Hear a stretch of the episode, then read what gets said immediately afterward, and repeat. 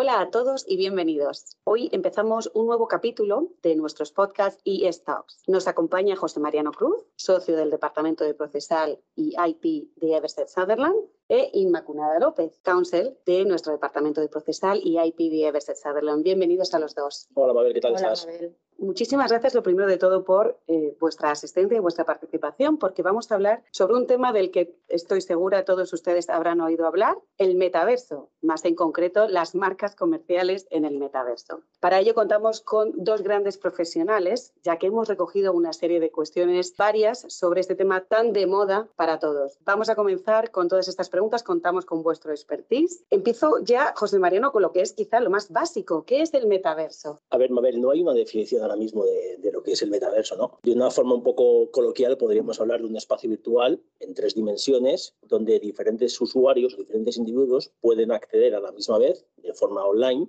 uh -huh. en el cual van a interactuar y con otro, con esos mismos eh, usuarios de una forma pues, social y económicamente hablando. Interesante. Entonces, eh, eh, insisto, ¿es algo nuevo? No, no, no es algo, no es un concepto que, que haya salido hace, hace dos días. Es la primera vez que te... Sí, claro, esto es una de las cosas que teníamos entendidos. Conceptos que se claro. ponen de moda actualmente. Exacto, es una, vamos a ver, es un, es un concepto que eh, empieza en la literatura de ciencia ficción, en una novela del año 1992 y que últimamente pues, ha tenido mucha acogida en el mundo, podemos llamarlo, de los videojuegos, ¿no? Ajá. Videojuegos como Fortnite, Sandbox o Second Life. Entonces, ahí en esas plataformas que son más dedicadas al ocio, los diferentes usuarios, pues bueno, interactúan con otros eh, con el objetivo de, del juego y llegan, a, y llegan a poder comprar incluso accesorios para poder ir mejorando las diferentes fases del juego. ¿Qué es lo que pasa ahora? Bueno, pues que Facebook, el gran gigante tecnológico, con su cambio de denominación a Meta, está explorando una serie de alternativas para crear un metaverso más único o más eh, compacto. Hoy mismo sabemos que Telefónica y Meta están llegando a acuerdos para poder desarrollar con diferentes startups diferentes aspectos de, de, esta, de este nuevo metaverso, de este nuevo universo. ¿no? Uh -huh. Entonces ahí lo que se va a intentar es crear ese mundo virtual al cual, al cual vamos a poder acceder a través pues, de diferentes dispositivos, diferentes unas gafas virtuales, en los propios ordenadores, etcétera, etcétera. Es interesante. ¿Y, y yo, pues, se puede usar gratis?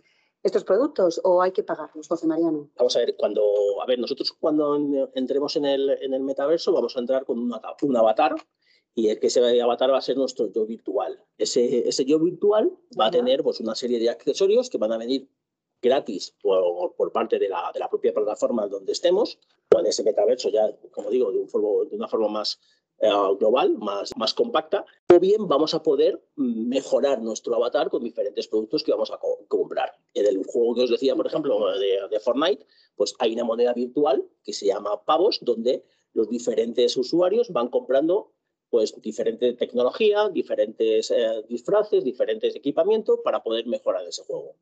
Esto lo que, se, lo que nos va a conllevar es tener un mercado mucho más global donde podamos replicar el mundo físico en ese mundo virtual y a la vez, pues quien quiera y quien pueda comprar esos, esas, esas, esos productos. Uh -huh. Ahora mismo, por ejemplo, eh, ha salido publicado que la multinacional Pricewaterhouse ha comprado en, el, en la plataforma digital Sandbox una, tierra, una, una parte de una tierra virtual para, para poder desarrollar su negocio. Entonces, esto va, va evolucionando. Madre mía, y, ta, y, tan, y tanto que evoluciona. Ima, ¿afectaría a cualquier sector? Eh, hoy en día eh, parece que solamente son las marcas de moda, como pueden ser Adidas, Zara, Nike, que, que están vendiendo en el, en el, producto y que el, el producto en el, en, el, en el, metaverso e incluso que tienen líneas solamente para, para avatares, pero eh, la realidad es que el impacto va a ser eh, para todos los sectores, porque pues de la misma forma que compro una zapatilla para mi yo virtual, ¿por qué no voy a poder comprar un, coche de una marca reconocida? Eh, ¿Por qué no va a poder mi yo virtual irse de viaje o adquirir eh, unas entradas para un concierto o incluso beberse un buen vino? ¿no? Yo creo que, la oferta puede ser ilimitada y de hecho cada vez lo está pidiendo eh, más el consumidor y de eso dependemos. Al final el mundo virtual pues, va a tener las mismas bondades o maldades que el mundo, que el mundo real, es su réplica. Entonces el, el negocio está en, en, en, vender a los consumidores. ¿no? Eh, de hecho, nada impide tampoco, yo creo, el, el que los mundos virtuales y, y, reales estén interconectados, porque no voy a poder comprar algo en el mundo virtual para que me lo lleven a casa y consumirlo en, el mundo real. Sí, sí, que entendido, qué interesante. Vosotros que sois expertos en este tema, ¿habrá que proteger las marcas? Consideramos que sí. Eh, habrá que verificar qué, marcas están utilizando los competidores, por supuesto, para que no infrijan las mías, pero también para que no haya riesgo de confusión ¿no? en ese mercado del metaverso y habrá que valorar si las marcas, tal y como las tengo registradas, pues, pues eh, están correctamente protegidas o tengo que ampliar los productos o servicios para las que eh, están registradas. Eso a nivel legal, pero a nivel del negocio, pues una empresa tendrá que valorar qué publicidad hago de mis marcas en ese metaverso, si voy a usar todas mis marcas o solamente algunas, e incluso aprovechar el metaverso para acceder a otros consumidores que quizá en el mundo real tienen más eh, difícil eh, que contacten con tu, con tu negocio, con tu, con tu marca. Pues de la misma manera te voy a preguntar, ¿habrá falsificaciones? Pues eh, nosotros sabemos que, ya las hay, de hecho hay procedimientos judiciales que ya se han iniciado por, por este motivo.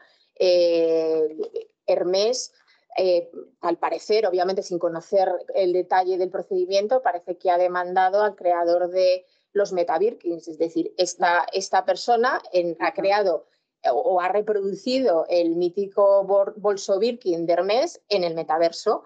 Es decir, por tanto, creemos que, igual que sucede en el mundo real, que el consumidor puede comprar un producto original o un producto falsificado, que obviamente por ello pagará menos, pues es posible que quiera exigir en el mundo, en el mundo virtual que el producto sea original. Y para eso pues tendrán las marcas que ofrecer los NFTs, que por sus siglas en inglés son toques no fungibles, que al final es pues la forma de certificar en el mundo virtual que el producto que estás comprando es, es original. Entiendo. Me quedo con esto de NFT, ¿vale? ¿Ya se venden? Sí, sí, ya se, ya se venden, por supuesto. Hay, hay un ejemplo muy, muy claro que ha salido en, en prensa es la colección de tokens, de, ese tipo de tokens, de no fungibles, llamada The Board Ape Jack Club, es decir, los, el club de yates de monos aburridos, donde, donde se han alcanzado cientos de miles de dólares eh, por, estos, por estos monos originales y han sido adquiridos por, por personajes muy, muy mediáticos, dispuestos a, a gastarse considerables sumas de dinero en ellos.